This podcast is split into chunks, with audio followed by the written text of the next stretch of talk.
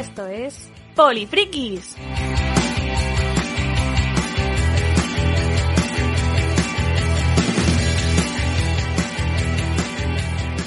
Hola a todo el mundo, os damos la bienvenida a este primer Polifrikis de 2023. Feliz año nuevo a todos cuantos nos escucháis. Eh, nada, espero que, la entrada, salida, entrada, paso de año, como le queráis llamar, pues haya sido muy divertido, que hayáis jugado mucho esa noche, que era lo importante. Y, y, bueno, y que oye, que, todavía nos queda Reyes, que está a punto de venir, y que, oye, que os traigan muchos regalos también los Reyes, y, y eso. Y para empezar, pues nada, vamos a ir saludando al equipo habitual, nuestro arqueólogo friki enloquecido en un mundo salvaje. ¿Qué tal, Millán? Muy bien, Pablo. Con poca voz, pero creo que la suficiente para grabar el programa. Nada, tú eres un campeón, tú aguantas ahí lo que haga falta. Y como es habitual, desde el lejano y, frío eh, pueblo, ciudad, cosa de Huesca, que nunca sé cómo definiros. Me gana. Fatos, son fatos. Fatos, son fatos. Me, me- me gana por lejano y frío Millán, ¿eh? O sea, sí, bueno, ahora mismo. Él está al lado del mar, ¿eh? 20 Está al lado grados. del mar. ¿20 grados? 20 En grados ayer a mediodía. 20 Madre grados ayer a mediodía. No, no, corrijo, soy yo el que está en la zona fría. Muy bien, exacto. Pues nada, ya que estamos todos, vamos a charlar de unas cuantas cosillas. Hoy, lamentablemente, pues Andrés eh, no puede estar, porque tenía otras obligaciones. Que nadie piense que hemos hecho, después de los banquetes de estos días, como los galos y hemos atado al bardo y amordazado en un baúl. Habla, por ti. Iba a decir que Eh, conste en acta que no será porque no haya votado yo a favor. Pues nada, si os parece, vamos a empezar con el programa. Y, y, oye, yo he visto que Mark tenía ahí una buena ristra de cómics, así que si os parece, vamos a empezar por los cómics.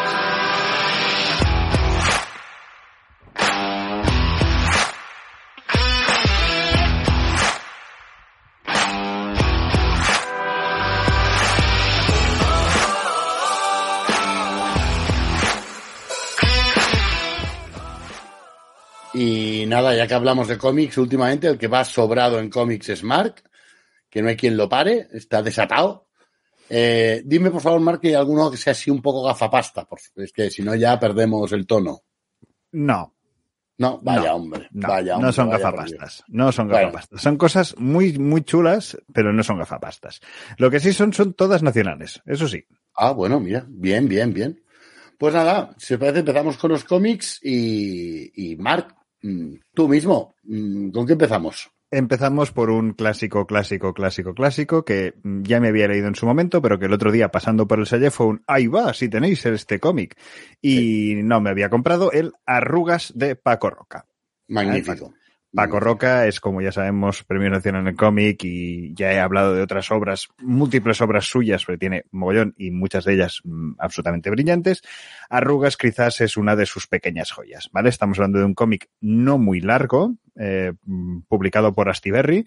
No es especialmente largo, estamos hablando de, no sé, centenar de páginas, en el que eh, empezamos siguiendo la, la desventura de, de un anciano, antiguo, em, lo diré mañana, antiguo director de oficina bancaria, que eh, ingresa en una residencia de ancianos.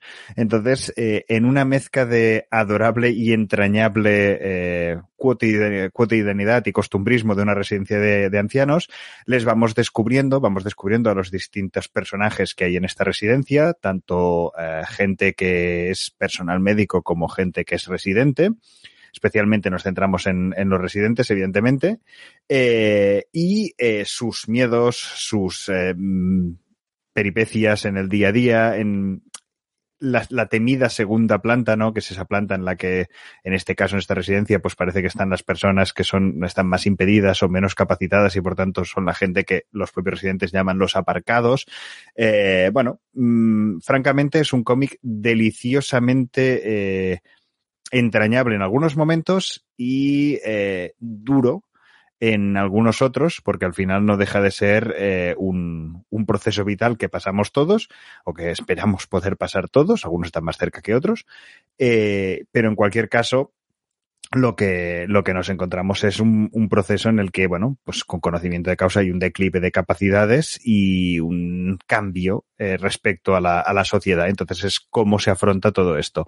Francamente, eh, puede parecer un cómic relativamente gafapástico, se lee bastante rápido, se lee de una sentada, no una sentada de 10 minutos, pero se lee de una sentada y yo ya te dije, ya lo había leído en su momento eh, y ahora era un, vaya, me estaba costando, no quería recurrir a internet para comprarlo, quería comprarlo en una librería y me había costado un poco, un poco más encontrarlo. Eh, no sé, supongo que las librerías las que estaba yo, este no, no tenían, tampoco lo había pedido, ¿eh? las cosas como son. Pero lo vi y fue un, mira, pues me lo quedo. Primera, primera recomendación. Muy bien. ¿Qué más, ¿Qué más nos, nos traes? ¿Qué más traigo? ¿Qué más traigo? Traigo la siguiente, una que probablemente, Pablo, puede que te interese. Traemos Maestros del Terror, de Manuel Vidal y Josep Busquet. Uh -huh. eh, Maestros del Terror es un cómic publicado por Grafito Editorial, que en el Salón del Cómic de Zaragoza, pues pasé a, pasé a conocer a la gente de, de la editorial y, bueno, descubrí unas cuantas cosas de las tres que tenían. En este caso, estamos hablando de un cómic que sí es una historia completamente de terror que juega muchísimo con el metalenguaje. ¿Vale? Es una historia en la que hay un escritor inicialmente que no tiene, no está teniendo éxito como escritor. Eh, lo que deja traslucir el inicio de la historia es que lo que tampoco tiene es talento, especialmente, eh, pero que se dedica al género del terror y que en un determinado momento cae en sus manos un libro de terror que es absolutamente maravilloso, que tiene un, nivel de escritura brillante, y eh, no hay rastro ni de su autor ni de la editorial. Es decir, busques por donde busques, tenés al librero loco que dices, venga, librero loco, júntate con el arqueólogo y poneros a buscar, y no encontráis ningún rastro, ni del libro ni de la editorial. Y digamos que eh, empieza con la tentación de decir, ¿y si lo adapto ligeramente, le hago unos retoques y lo publico como que es mío?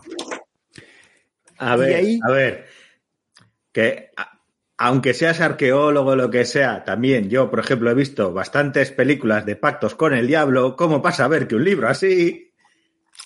Eso es lo que no hay que hacer. Bueno, eso o, o es un libro autopublicado que te vienen los clientes a pedirlo y has de hacerles entender que si es autopublicado solo lo tiene el autor, no está en ninguna distribuidora. Vale, pues eso que os he, que os he comentado eh, son, nada, cinco, cinco paginillas de, mm. de, de un cómic de unas ciento y pico, de unas ciento páginas, cien páginas más o menos. Son las primeras cinco o seis páginas, es la premisa, porque eh, sí puedo deciros que esa primera tentación, pues bueno, ya se puede prever, sucumbe, pero hay una cosa muy interesante que ocurre en su primera sesión de firmas o en una de las sesiones de firmas de autor consagrado. Entonces, os lo dejo ahí. La verdad, me ha parecido de ritmo muy trepidante. Este sí me lo leí de una sentada, ¡fop! Pero aquello de, wow, ya se me ha acabado. O sea, las páginas se me están pasando y ya se me ha acabado. Y debo reconocer que hay toda una serie de tramas y subtramas que se van ir vanando todas muy bien y que, y que te llevan a un ritmo trepidante de esas, de esas el equivalente a una película sería una de esas que la coges y tal cual la coges, no sabes por qué, porque no está teniendo un ritmo de, de, acción absolutamente trepidante, pero tiene ese punto y ese poder hipnótico que te mantienen enganchado. Yo ahí lo dejo. Pues me parece muy interesante, Marc. La verdad, muy cinematográfico para, para ser más, más claro. Es decir, una buena historia con, con un ritmo que te atrapa. Oye, pues mira, le echaremos un ojo. ¿Qué más tienes por ahí en el cajón? ¿Qué más tengo? Pues mira, tengo otra cosa también publicada por Grafito Editorial, que es El Rey de las Polillas. Rey de las Polillas es una obra de Ángela Avellán y de Carlos Morote, que es curiosa, es muy curiosa. También se supone que iba a ser una, una historia de terror, tiene unos componentes de, terror, pero me ha parecido más una historia de acción con unos componentes de terror de, fondo que empieza con una maravillosa historia de amor. Y digo maravillosa no porque la historia sea magnífica, sino porque está muy, muy, muy, muy bien contada. Empieza con, con la historia de, de, Elena, de L y de Toya. Él es un, un librero que, eh, quiere dedicarse al mundo del cómic, es decir, no tiene bastante con las miserias de ser librero, que además quiere añadir en las miserias de ser autor de cómic en España, y Toria, que es eh, técnica de laboratorio. Entonces empiezan con una relación eh, romántica y ¿sabes esos cinco primeros minutos de la película de App? O diez primeros minutos, que es un pequeño corto que está allí, que tiene un inicio, un final y que te lleva desde el momento más dulce hasta el momento más desgarrador. Bueno, pues eh, esta, esta pareja empieza con una, con una relación y el, la premisa inicial que hemos contado antes del cómic, pues es el inicio, el auge, el declive y el final de esta relación. Y en el momento del final de esta relación, ahí pasa algo y empieza otra historia empieza una historia que tiene una presencia espectacular con lo que te han narrado al principio, es decir, parte, esos diez primeros minutos eh, son una parte del leitmotiv que moverá toda la acción posterior, pero digamos que es a partir del momento en el que están teniendo esa, esa ruptura o ha habido esa ruptura, es cuando flop, empieza eh, la, parte más sobrenatural de, la historia. Pero es esa, esa, esa primera parte de cómo mm, está cotidiano, eh, esa cotidianidad de, una pareja es maravillosa como está, como está, está muy bien narrado.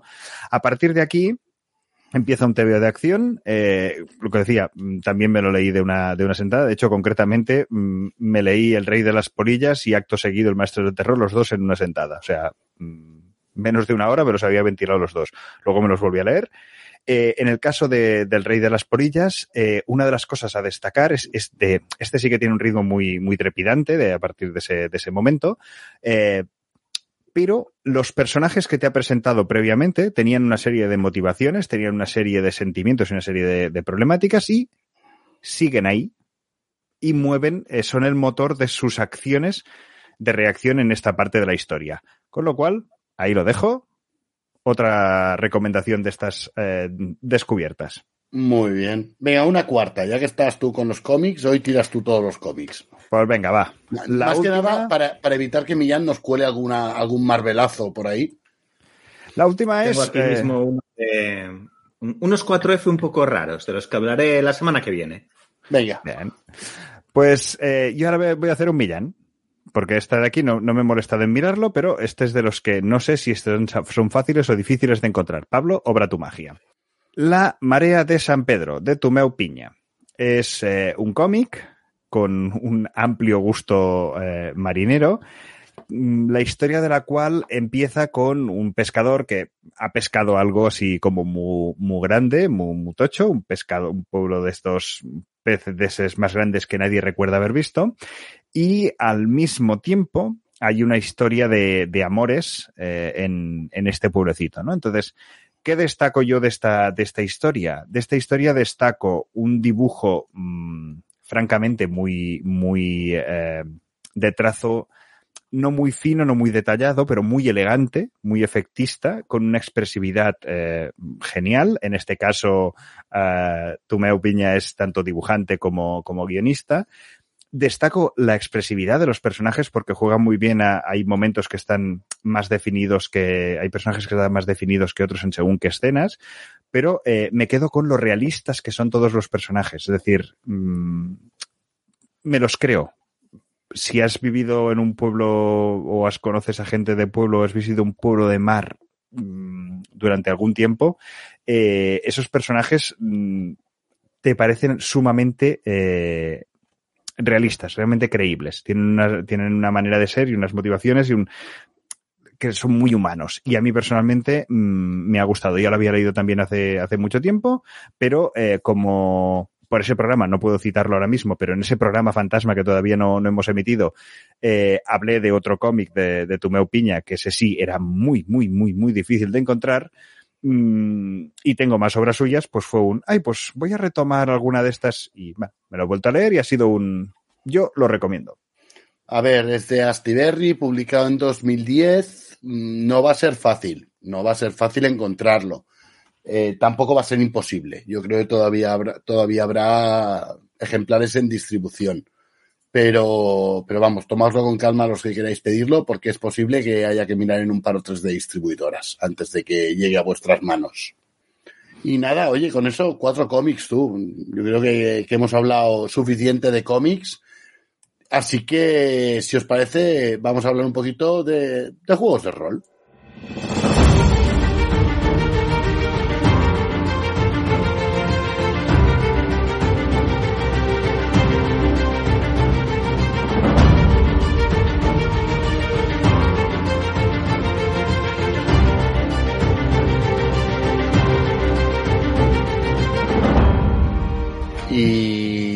Hablando de juegos de rol, pues nada, vamos a darle la palabra a Millán, que hace mucho tiempo que no nos recomienda nada de Savage Walls o de RuneQuest o alguna de estas cosas que juega él.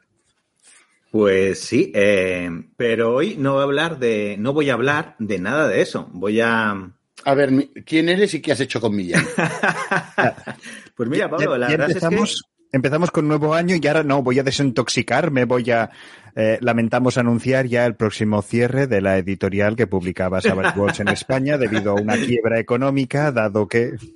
Lo siento, HT Publishers, queridos Alfonso, Tiberio, Raquel, pero es que ya... No, no, no, para nada, en absoluto, todo lo contrario. Eh, hoy mismo he venido con un cierto cómic de, que habrá la semana que viene y con los, últimos lanzamientos de HT Publisher también. De ah, por, un momento he pensado que me decías que también había cómics de Savage Worlds. Em, no, me respondas que sí, no me respondas que sí, guárdatelo. De Deadlands. Bueno, de Deadlands, por ejemplo, sí que hay bastantes cómics. Eh, pero tampoco vamos a hablar de eso. Mira, lo que iba a decir es que mm, una cosa de lo que eh, suelo hacer siempre es hablar de las aventuras, eh, reglamentos, suplementos que yo dirijo, de los cuando hago de máster, porque normalmente es lo que hago. Pero de vez en cuando, pues tengo la suerte de poder jugar a alguna partida o alguna campaña. Y ahora estoy como jugador en una campaña que estamos jugando aquí de eh, Dungeons and Dragons quinta edición, ¿vale? Que la estoy disfrutando muchísimo y me ha sorprendido mucho pues, pues lo que es la, la, diversión y la jugabilidad y sobre todo el concepto del suplemento del que voy a hablar, que no es ninguna novedad, pero quizás haya gente que no, no lo conozca y, que le pueda interesar para, para echar un vistazo. La verdad es que para mí ha sido una gran sorpresa. Se trata de uno muy famoso, de la última edición de, de Duños and Dragons, que es ni más ni menos que La Maldición de Strad. Strad, el vampiro gótico de eh, ese universo o ese plano, esa especie de extraño purgatorio que es Ravenloft, que es una especie de ambientación muy especial de Dungeons and Dragons que está totalmente centrada en lo que sería el terror y además el, el terror gótico incluso iría más allá, diría el terror gótico de las películas de la Hammer y un poquito las de la Universal. Pero sobre todo creo que su gran referente son esos Drácula y, Frankenstein y demás en Technicolor de los años 50 y 60, ¿no? Sobre esa base se le da un barniz un poquito más moderno con algunas ideas, algunas historias de, de, los vampiros un poco de las últimas generaciones, pensando en Anne Rice o incluso en vampiros cinematográficos y, y de series más modernos, pero sin perder esa esencia. Y sobre todo, sobre todo, lo que más me gusta es la concepción de este suplemento de campaña, de lo aplicando bien lo que serían las, las cosas que funcionan en Dungeons and Dragons, lo bien que, les ha salido, ¿no? Básicamente. Hablabas de versiones más modernas, más cinematográficas. Dime que no tienen purpurina y brillan. Bueno, a ver, Strath es un poco monger, en el sentido de que es un poco vampiro, eh, ¿cómo diríamos? Eh, prima donna, ¿vale? ¿vale? Siempre quiere estar ahí, aparece una y otra vez en la campaña eh, y para decirles cosas a los personajes, desafiarlos, a veces ayudarlos. En fin, es uno de esos eh, villano amigos, ¿no? Que sabes, sabes que es el villano final, no estoy haciendo ningún spoiler aquí, y que acabarás enfrentándote a Astra, pero durante toda la campaña vas a, tener esa extraña relación. También eso, tiene el rollo este de los vampiros como Drácula de la hospitalidad, que te puede invitar a su castillo y te va a atender muy bien y tal. Bueno, es un vampiro, ¿vale? Tengámoslo todo en cuenta. O sea, lo que iba a decir es que cuando, te, cuando te invitan al castillo de un vampiro y te dicen no, no hace falta que te traigan, que traigas nada para la cena, tú sospecha. la cena eres tú. Hmm. Eh, se, trata de un sandbox, básicamente se trata de un sandbox. y eh, como tal es un, un, suplemento que se construye en base a las decisiones y a lo, sobre todo al movimiento de los personajes sobre el feudo de, de Barovia, donde, sobre el cual reina este, este vampiro Strad en su castillo de Ravenloft, que es el que da, da nombre a, a toda esta zona, ¿no? Y eh, tienes un mapa muy detallado, muy bonito. Todo lo que es el suplemento está hecho con un nivel de, de diseño, de detalle, está todo pues hecho pues, por autores de primera línea, diseñadores gráficos de primera línea, los mejores cartógrafos que tiene Wizard of the Coast, en fin, todo lo que puede pagar el dinero, ¿no? En ese sentido está hecho al detalle, no, no puede fallar nada. Vas eh, a entrar llevado por distintos motivos. Lo bueno que tiene también es que como Raven no funciona un poco como portal del mundos, puedes llevar allí personajes que vengan de todas, de cualquiera de las ambientaciones de, de Dungeons and Dragons, como pueden ser los Reinos Olvidados, o Dragonlance, o incluso eh, Azas, el mundo de eh, Darksun, ¿no? Pero bueno, en principio tú vas a llegar allí, puedes entrar casi por cualquier lado del, del, feudo y vas a encontrar eso, todo un ambiente muy de la Hammer, con esos carruajes vampíricos que puedes coger para que te lleven como invitado a cenar al, al castillo de, de, Ravenloft, ¿no? Eh, vas a encontrar toda clase, hay un montón de encuentros aleatorios que te vas a encontrar por allí de cosas creepy, ¿no? De cosas que que no es el típico encuentro que ves, vale, son unos ogros o son unos goblins y nos pegamos pim pam y ya está, no. Te puedes encontrar, pues no sé qué deciros, un, un patíbulo con unos muertos y hay uno que te está mirando, ¿no? Todo el rato. Y dices, esto es muy, muy tranquilizante, ¿no? O un señor que va a caballo con un esqueleto, ¿no? Que va a caballo y tal, y se cruza contigo y dices, hola, buenas, no te saluda y sigue, ¿no? Y, ¿y este quién era? Pues no sabes. Pero igual luego descubrimos su historia. En fin, que como jugador la, la estoy disfrutando mucho. Una curiosidad, pero si no lo sabéis, eh, ha pasado que cuando Asmodee ha perdido, digamos, los derechos de publicar en castellano Dungeons and Dragons eh, y los, los publica directamente Wizard of the Coast, ha bajado de precio todo y ha bajado unos 10 euros cada manual de tapadura.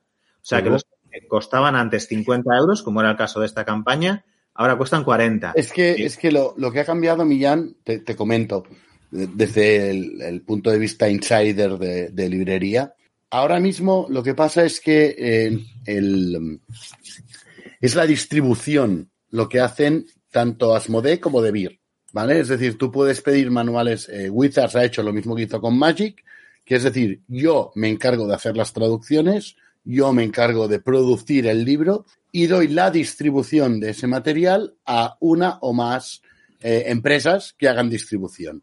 Y en este caso, pues la distribución ha mantenido a Asmodee como distribuidora, pero también se ha incorporado Debir en la distribución. ¿Eso qué significa? Que los precios ya no los marcan ellos, los marca Wizards of the Coast. Con lo cual, como ya entra dentro de su esquema eh, el tema de la traducción y la maquetación del nuevo libro, no hay que sobrecargar eh, esos costes con, con los manuales, que es lo que pasa con otros juegos traducidos. Que claro, la editorial que lo saca si es un juego que se traduce, claro, el traductor también quiere comer y el maquetador sí. también. Sí, sí, sí, eh, claramente. Y además imagino que eh, sí que conseguirían mayor beneficio cuando también se ocupaban de la traducción y la maquetación, pero también tendrían que pagar royalties a Wizard of the Coast. O sea Eso que hay, eso siempre, siempre incrementa los precios. Claro, te, te ahorras los royalties. Con, con los suplementos de, de Savage Wall, por ejemplo, ahora mismo, sí. que están traduciendo los de Python, pues son un poco caros, pero sí. también lo entiendes. Y además, bueno, como está muy bien editado, se incluyen el PDF gratis, pues lo sí. que dice, bueno, me vale la pena, pero es verdad que han subido bastante de precio. En el caso de estos de Dungeons and Dragons, ha sucedido esto justo al contrario, ¿no? Han bajado de media unos 10 euros. Los suplementos caros, los que eran de tapa dura, de que estaban en torno a los 50 euros, ahora cuestan en torno a los 40. Yo lo recomiendo un montón. Como jugador la estoy disfrutando muchísimo, esta campaña de la maldición de Strad. Muy bien, muy bien. Y además hay que pronunciarlo así, ¿no? eh, yo me voy a abstener de, de, pronunciarlo de esa manera porque no quiero que se rían de mí más de lo que ya se ríen y porque no tengo voz, básicamente. Tú, de unido, ¿eh? La voz que conservas. O sea que no, no nos podemos quejar, ¿no? Pues nada, eh, si os parece, vamos a irnos a, a series y a cine y, a ver qué nos encontramos por ahí. Venga, vamos a cine y a series.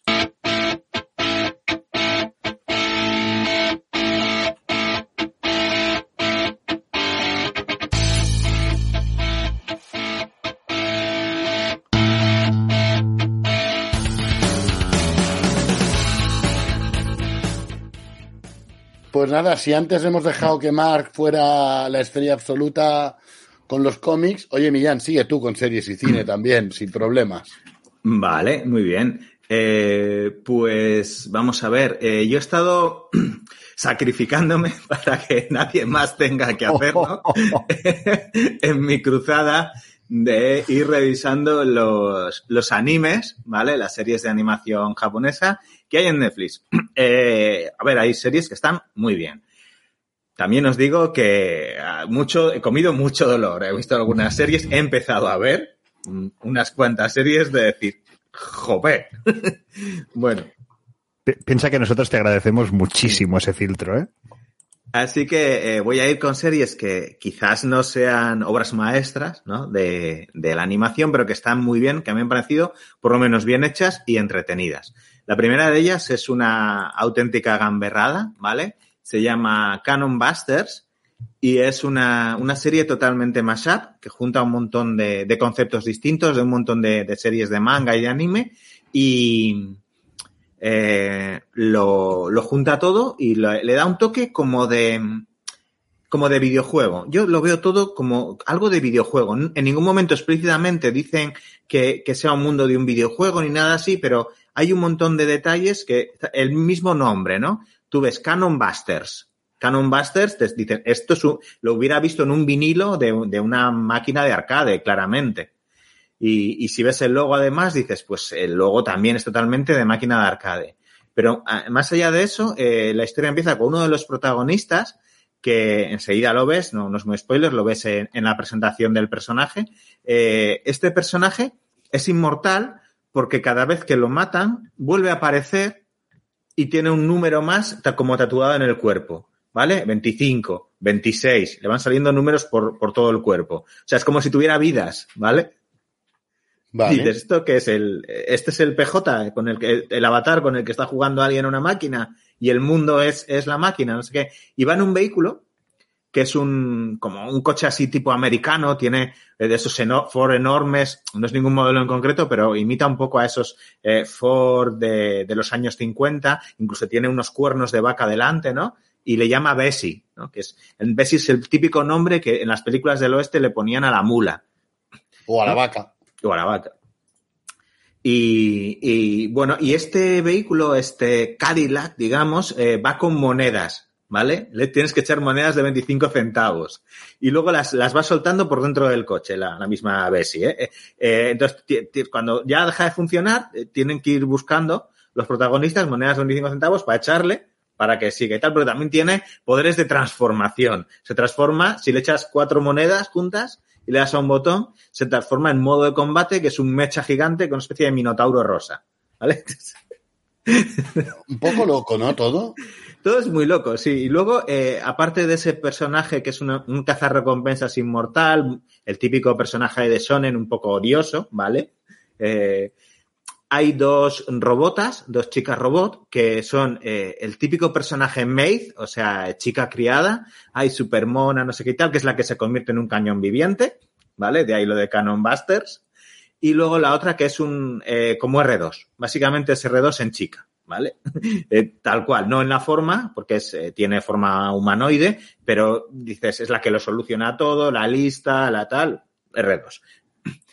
Eh, y es muy, muy divertida. Yo digo, ¿de dónde ha salido esto? ¿Qué es esta locura? Y me puse a mirar un poco y resulta que son unos cómics de indies estadounidense, de así de Amerimanga, de un autor que se llama, lo diré, Lesen Thomas, ¿vale? Que empezó a sacar esta, sacó una novela gráfica, sacó una pequeña serie limitada, así de, de esta locura. Tuvo relativo éxito, sobre todo así como, como autor de, de culto, muy para los, los muy aficionados a, a, este género. Y después hizo un, un mecenazgo, un Kickstarter para hacer un piloto de la serie y se ve que lo, lo vendió a Netflix.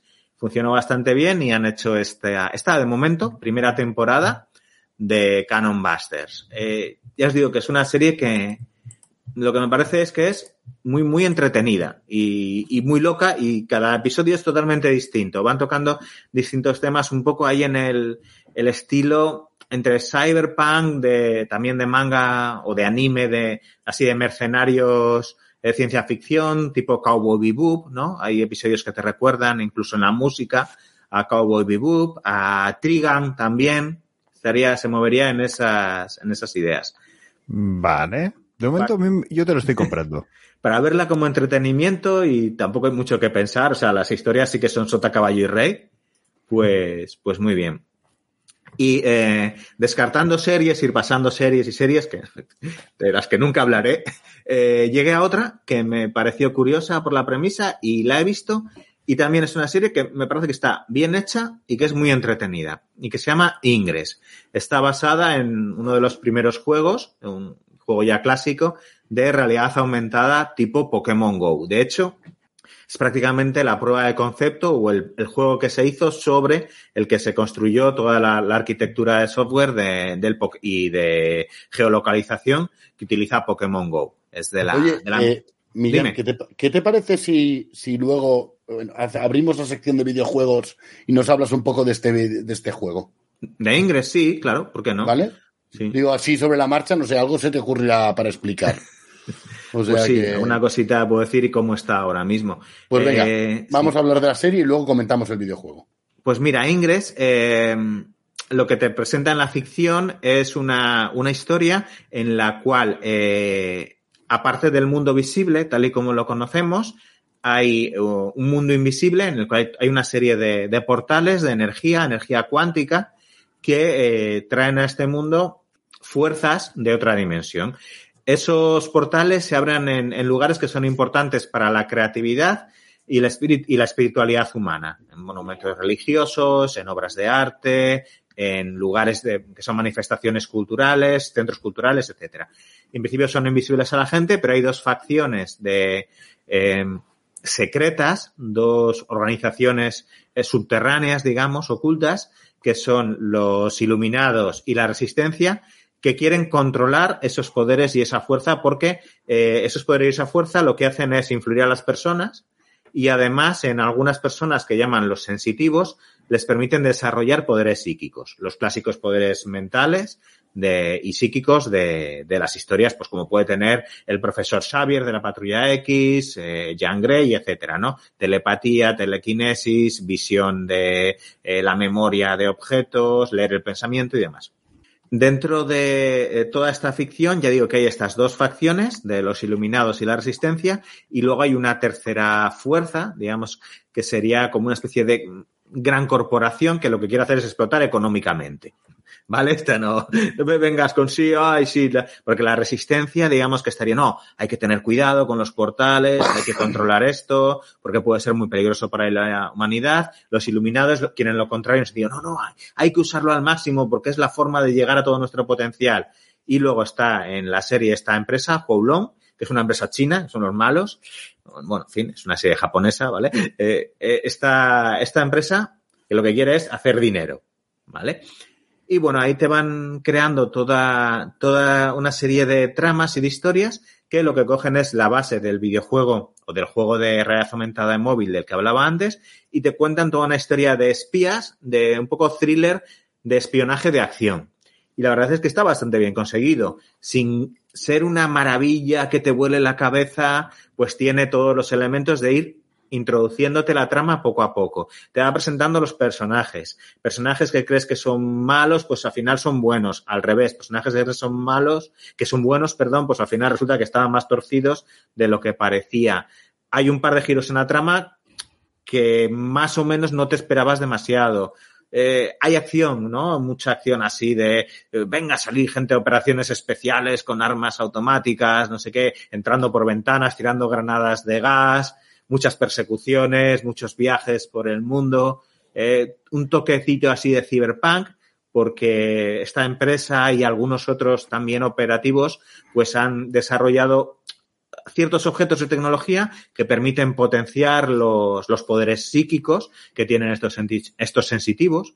O sea que más o menos toda la serie va funcionando bien, va entrando una serie de crescendos. Si le pusiera algún pego, porque a veces hace demasiada exposición de lo que es el trasfondo de, del mundo y del juego, ¿no? Te parece un poco decir, esto es que están aquí la, la gente de, del videojuego que ha puesto pasta, probablemente diciendo, no, no, cuenta más de nuestro videojuego, que queremos que esto enganche, que queremos que venga más gente a jugarlo, ¿no? Que ese sería, y en bastantes episodios te repiten lo que son las bases del world building, de, de lo que es la construcción del mundo y de la historia, ¿no?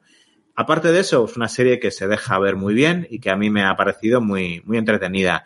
Ingres también, lógicamente, en Netflix. Muy bien. Y oye, ahora tienes un, ¿qué es? Una, una adaptación de un villancico. ¿Qué tengo? Dime, Pablo, cuéntamelo. No, no, veo aquí en, en, el, en, la escaleta que tienes eh, el Mira cómo comen, que debe ser la, la adaptación de Mira cómo beben, de, de, los peces en el río o algo así. Es, afortunadamente, es... afortunadamente no está Andrés que la cantaría. Pablo, es Mira cómo corren, de correr. Ah, bueno, es que estoy viendo de lejos y claro, no, no me he fijado. See how they run. Vale, eh, que la verdad es que eh, quizás Mark, que sé que es muy conocedor de cierta obra de teatro que voy a comentar ahora mismo, me puede decir de dónde viene esa frase, porque yo no lo acabo de pillar. Eh, sé que debe ser algún tipo de juego de palabras con la historia, pero no sé exactamente dónde se hila. Mira cómo corren, See How They Run es una, una película que básicamente es un eh, un murder mystery, ¿vale? Una historia de asesinatos tipo Cluedo, eh, que está haciendo un homenaje continuo a la muy famosa obra de teatro de La ratonera, de Agatha Christie, que fue, eh, si no recuerdo mal, estrenada en los años, finales de los años 40 en Londres y se viene eh, representando de manera interrumpida desde entonces hasta nuestros días. ¿Lo he contado bien esta parte, Marc? No sé si es interrumpida, pero sí, Mm. cuadra con lo que yo recuerdo. Vale. Pues en esta obra de la ratonera, eh, que fue una obra de teatro escrita por, o es una obra de teatro escrita por Agatha Christie, em, empezó a representarse en los teatros del East End de, Londres y eh, cuando llevaba la representación número 100 se hizo una gran fiesta, ¿no? Eh, entonces, en esa representación hay un productor, esto ya estamos en, entramos en la película, ¿vale? Hay un productor de Hollywood eh, interpretado muy bien eh, por Adrian Brody, que es totalmente odioso, insoportable, lo hace, lo hace genial, la verdad, que eh, está por allí liándola muchísimo y ahí están los actores y actrices. Agatha Christie no aparece porque es una mujer, ya sabéis, tenía un carácter muy peculiar y eso aparece bastante en, en la película, un carácter fuerte y un tanto excéntrico. Y bueno, pues todos los personajes que son los actores, el productor de cine, los, el, teatro y demás, ¿no? Toda una serie de personajes y se va a producir un crimen. Un crimen real, no el, el de la ratonera, ¿vale?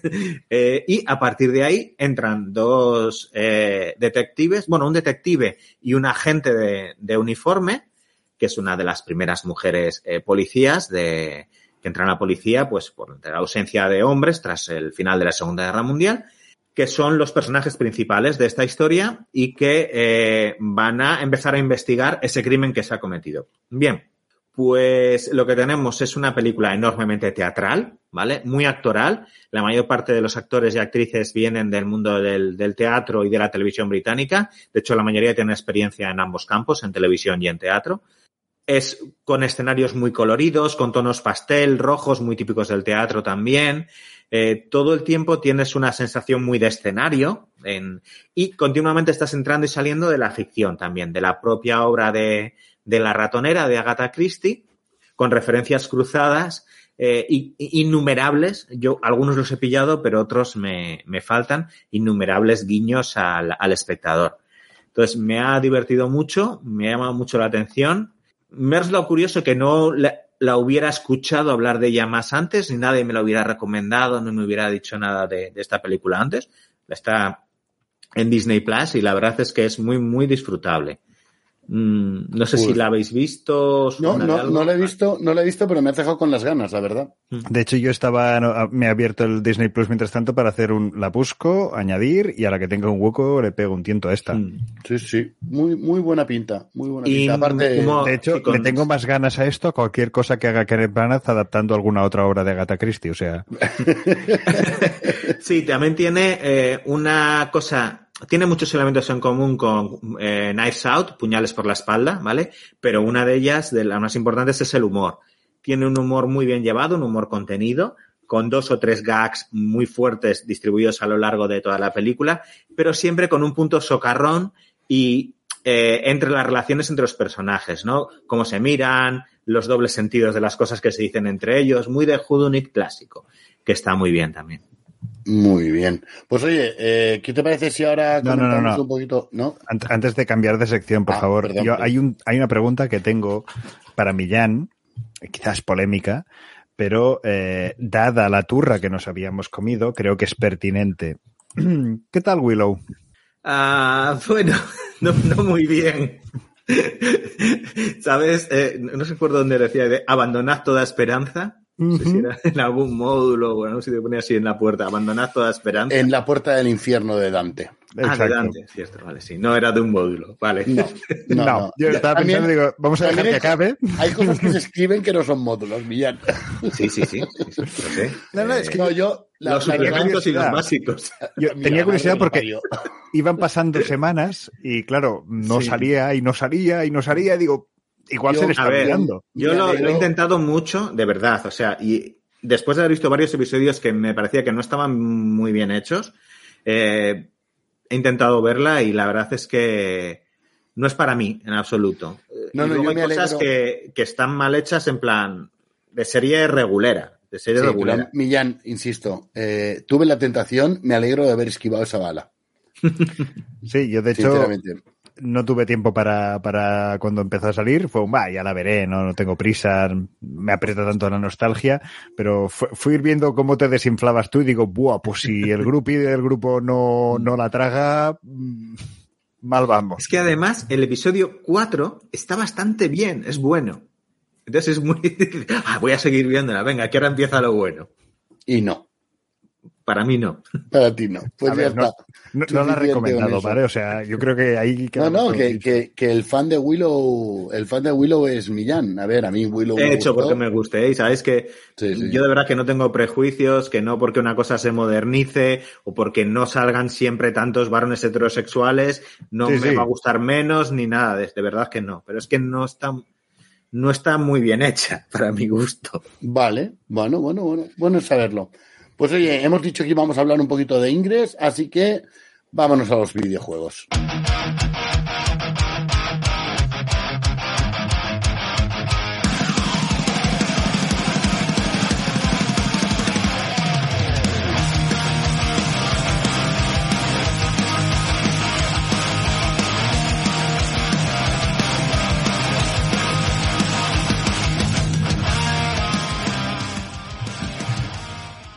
Pues nada, Millán, dale, explícanos qué era eso de Ingress como videojuego, ya que nos has hablado de la serie. Pues mira, Ingress fue uno de los primeros eh, juegos de móvil de realidad aumentada y quizás el primero así de, gran pegada a, escala mundial. Em, básicamente eh, es lo mismo que después fue Pokémon Go, porque de hecho Pokémon Go se basa directamente en la tecnología desarrollada para Ingress es un juego en el que eh, una serie de algoritmos generan sobre el mapa del mundo. antes era sobre eh, Google Maps y ahora utilizan otro mapeado mundial que es de licencia completamente libre, que ahora no recuerdo, Street no sé qué se llama, que es eh, la alternativa a Google, digamos, de, de licencia libre. Y lo que hace sobre ese mapeado del mundo y usando geolocalización, eh, va a generar aleatoriamente toda una serie de portales que son los que hablábamos al hablar de la, de la serie de animación, ¿no? Portales de, que aparecen en los lugares de eh, creatividad mm, y espiritualidad humana, con lo cual sus algoritmos van utilizando todos los mapeados para encontrar centros culturales, bibliotecas, laboratorios, estatuas, lugares eh, pintorescos, simplemente eh, lugares de, vistas desde donde ver el, el paisaje, ¿no? Eh, y toda clase de, de hitos de, de, paisajes urbanos, sobre todo, y a veces algunos también rurales, eh, en los cuales va generando estos portales. Estos portales, al principio, son neutros, blancos, simplemente generan energía, y cada una de las dos facciones, los iluminados o la resistencia, los puede controlar desplegando pues, unos aparatos eh, virtuales allí, ¿no? Y todo esto se hace con la aplicación del móvil.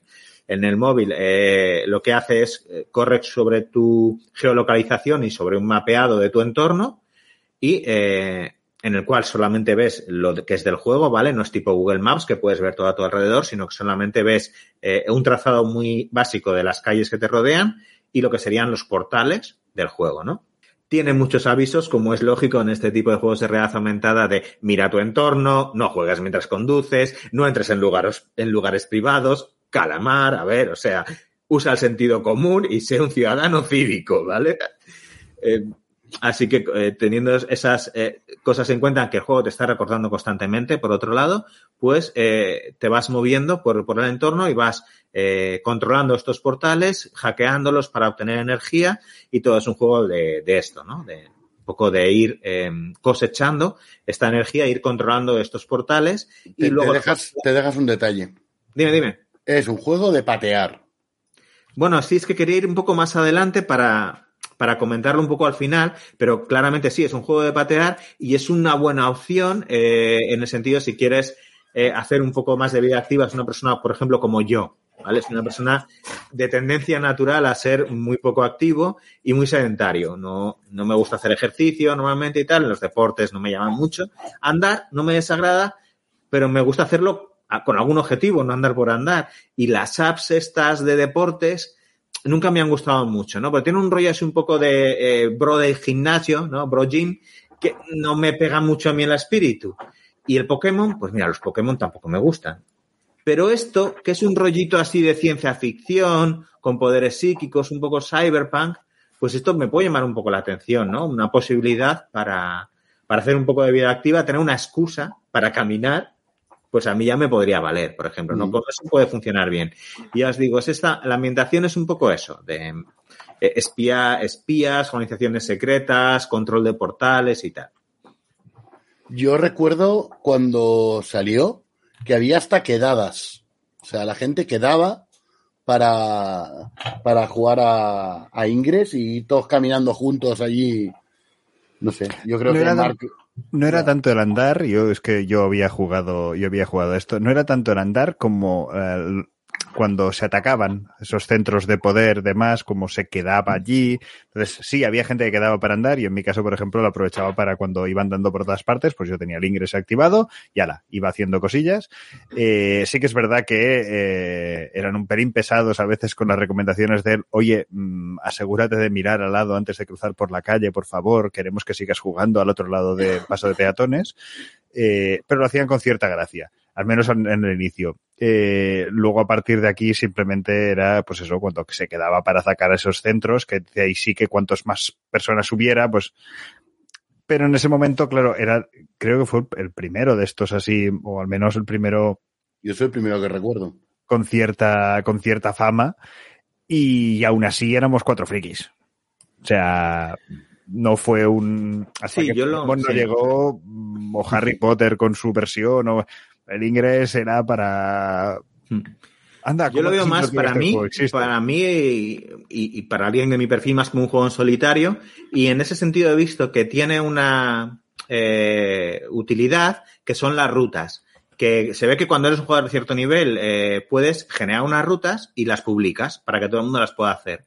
Entonces, eh, son, se llaman misiones, ¿vale? Pero básicamente son rutas con, con, hitos en los que tienes que recorrer una serie de portales y a veces hacer algo en ellos.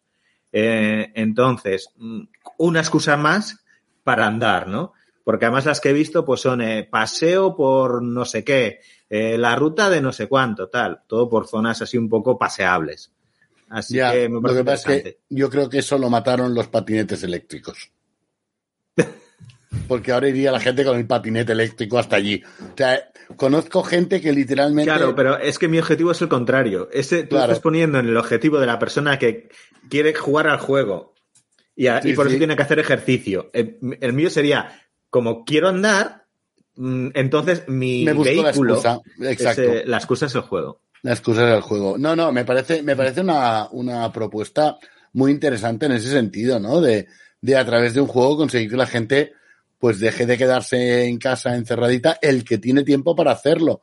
Porque claro, los que tenemos trabajos de cara al público y con horarios extendidos, pues como no juguemos a las 12 de la noche, pues lo tenemos un poco mal. Y a las 12 de la noche la gente no suele hacer quedadas para saltar portales ni centros de poder. Uy, te lo aseguro. Uy, no lo digas tan rápido. Bueno, bueno, hay gente, hay gente pato. Hay gente que, que a esas horas tampoco hay nadie que los defienda. Eso es cierto, eso es cierto, al menos en esa localización. Pero bueno, oye, pues me parece, me parece una propuesta interesante. Luego recuerdo salió el Pokémon Go, salió uno de Harry Potter también, que también iba en esa línea. Sí, eh, he estado mirando y no sé qué pasaría con el de Harry Potter, pero solo duró tres años, o no llegó a tres años, dos años y medio. Y es curioso, ¿no? Que bueno, es una licencia fuerte. Sí, es una licencia fuerte y tenía, y es que el de Pokémon no jugué, pero este de Harry mm. Potter sí. Eh, también tenía un efecto muy eh, potente, pero a la vez muy exigente de eh, coleccionar.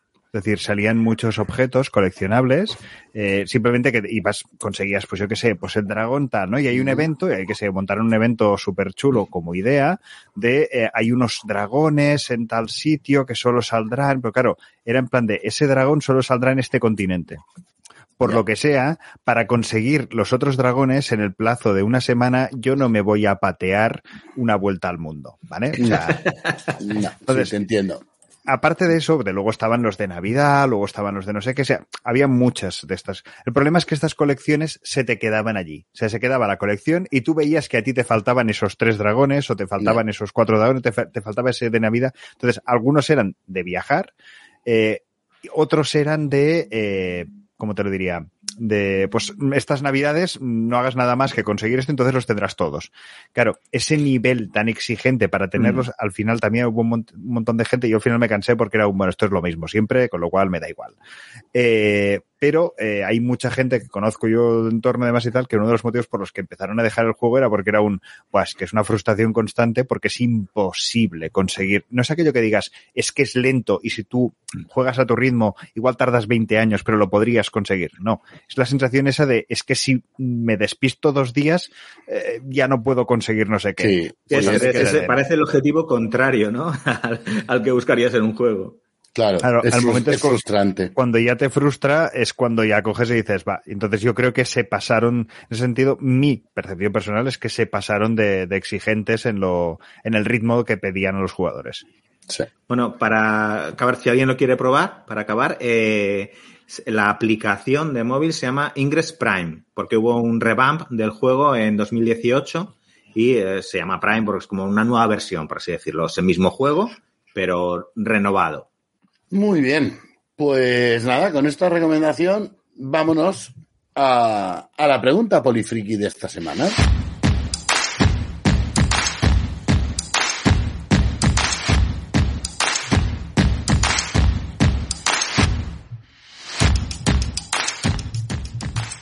Y nada, siendo la fecha en la que grabamos, el 2 de enero, esta pregunta era casi obligatoria.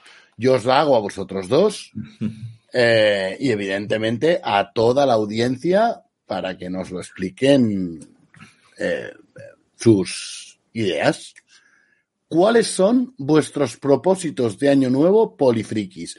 No me vale hacer ejercicio, perder peso, controlar la dieta. Esos no son polifrikis, esos son universales.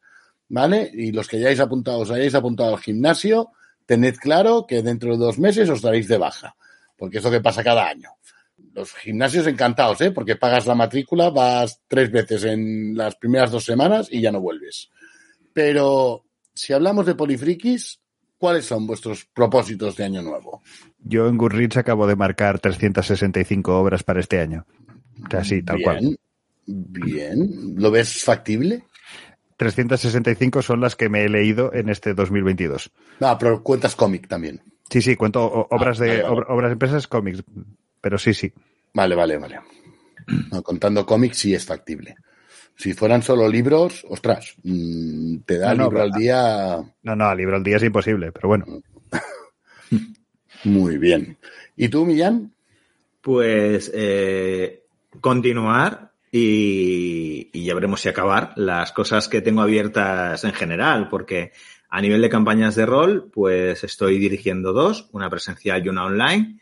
Eh, a una quizás no, no le queda tanto, la online, pero, vamos, para estar unos meses todavía jugando, desde luego, la que estoy dirigiendo en persona, que es de, de Shadowrun, con reglamento de Sabbath Wall, eso sí. ¿Cómo no? ¿Cómo no? Pues eh, a esa estamos empezando prácticamente. Puede que dure todo 2023. ¿Las acciones de HT Publishers en bolsa o acaban de volver a empezar a subir? y la que estoy jugando, pues no sé lo que durará, pero también me estoy divirtiendo mucho, la de la maldición de Strat, precisamente. Eh, y lo mismo con juegos de mesa, pues eh, campañas de juegos en solitario, sobre todo que tengo empezadas, Marvel Champions, todo lo que salga. Y demás, ¿no? Y videojuegos no me quiero comprar ninguno. Quiero, mm, como mínimo, los que tengo empezados, así de estos largos de, videojuegos de rol y así, acabarlos. Tengo un montón a mitad. Así que. Uy, yo ya no digo de empezar a jugar los cienes de juegos que hay en Steam, pero por lo menos acabar los que están empezados. Yo con Marvel Champions me hice el otro día una, una tontería, no debería haberla hecho, pero cogí una, una lista y tengo la manía de ir cinchando los solitarios, ¿no? Si por la tarde me echo un solitario y decir, bueno, voy haciendo la combinación de cada héroe con cada, con cada villano normal y experto. Y fue y ya es un Excel, ¿no? No, no, tengo un Excel marcado para ah, diciendo este, este, sí, sí, tengo un Excel de este lo he hecho, este lo he hecho, este lo he hecho. Eh, y fue un, venga, va, mmm, voy a contar todas las partidas hechas, tal. Llevo 45, mm, no sé si 47 victorias, es decir, pues solo apunto cuando ya he ganado, digamos. Mm, he conseguido combinar un 7,02% de todo lo que hay publicado y que tengo. Por lo cual fue aquello de, muy bien. ¿Me faltan unas 600 partidas? Sí, yo creo que si me jubilo podré conseguirlo. Sí, 635 en total. Vaya victorias, no victorias. Vaya tela, pues no, yo, yo este año mi propósito es volver a narrar rol, que lo tengo tremendamente abandonado desde antes de la pandemia. Eh, y, si puedo jugar un poquito más, pues jugar un poquito más, pero tampoco pido mucho. Eso sí, quiero que sea rol presencial. Lo siento, la metadona llega un momento en la cual ya no es suficiente. Te apetece tener a la gente al alcance de la mano, aunque solo sea pues para darles una colleja eh, o, o, ver cómo has perdido todo el tiempo de partida en, en, comentar chismes, dimes y diretes y charlar de cómo están yendo las cosas, que oye, que tampoco pasa nada, porque dar un día, empezar la partida, ver que la cosa está ahí, pues eso, que hoy no estáis para jugar y que lo que apetece es charlar un rato relajados y, mira, yo me lo paso, yo me lo paso muy bien. Y evidentemente, y evidentemente, que haya ahí su picoteo y su cervecita o su Coca-Cola o su agua, es igual. Pero eso, casi, casi es el cenar con la gente y veros un rato, que eso, pues la pandemia nos, nos lo quitó mucho. De todas maneras, mm, sigo con la idea también de hacer alguna cosita online, ¿eh? Pero, pero vamos. Pero claro, esto requiere tiempo. Ya veremos, ya veremos si voy a poder hacer alguna cosa al respecto. Pero lo intentaremos. Oye, y con esto, si os parece, pues vamos a ir acabando. Hemos estado aquí una horita charlando. Eh, arrancamos año nuevo. El programa sigue con la misma estructura, pero sí, pero bueno, pues una de las ilusiones o, los propósitos de año nuevo es seguir adelante con este Polifrikis y por supuesto con Cero en Cordura, que os recordamos a todos son programas solidarios con Ayudar Jugando, esa organización que a través de los juegos de mesa, los juegos de rol, la literatura fantástica y de ciencia ficción, el cómic, el cine, las series, en definitiva, con todo eso hace Polifrikis, intenta ayudar a esos niños y a esas niñas que están pasando un mal momento y hacer que sus vidas pues sean un poquito más luminosas y que, y que estén más cerca. Y recordad que todos los que lo queráis, eh, podéis haceros voluntarias o voluntarios de ayudar jugando que simplemente lo que tenéis que hacer para eso es enviar un correo electrónico a asociación arroba diciendo que queréis ser voluntarios o voluntarias y, seguro que hay alguna manera de colaborar. Y si no, si ya queréis un nivel de compromiso ahí más a tope y, y más, más presente, pues oye, podéis haceros socias o socios de ayudar jugando, que son 20 euros al año. Vamos a ver que os gastáis más en cualquier mm, suplementillo que os compréis de cualquier juego de rol o, en cualquier expansión de un juego de mesa. Y esos 20 euros al año ayudan a que Ayudar Jugando siga adelante y siga luchando por conseguir la sonrisa de la infancia. Así que nada más, con esto vamos a irnos despidiendo. Eh, Marc, muchas gracias por todo y feliz año nuevo. A vosotros y feliz año nuevo. Y Millán, nos vemos también la semana que viene y feliz año nuevo. Feliz 2023, cuidaros mucho.